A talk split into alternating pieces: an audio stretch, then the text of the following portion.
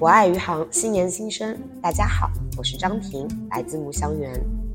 在辞旧迎新之际，我在余杭祝大家新年快乐，万事如意。今天我给大家朗读一首诗，《我的舌尖就是我的地标》，作者汤养宗。文字中我留有自己的胎记，留着我的舌头，也留有我的牙虫。舌根不讨好，喷出的某些字来自偏僻的星光地带，也扯出本地粮草的气味。我离你们有点远，但爱着自己的画笔，也爱它有点似是而非的口香。十里以外，我的语言显得熄了火，只在舌根下留下了价值。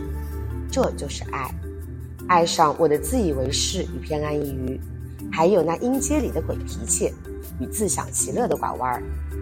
你们看见我说小语种又来了。对我来自种瓜得瓜的缘由，我的舌尖就是我的地标，它一直是背光的，却从来是天地认可中风水养人的地带。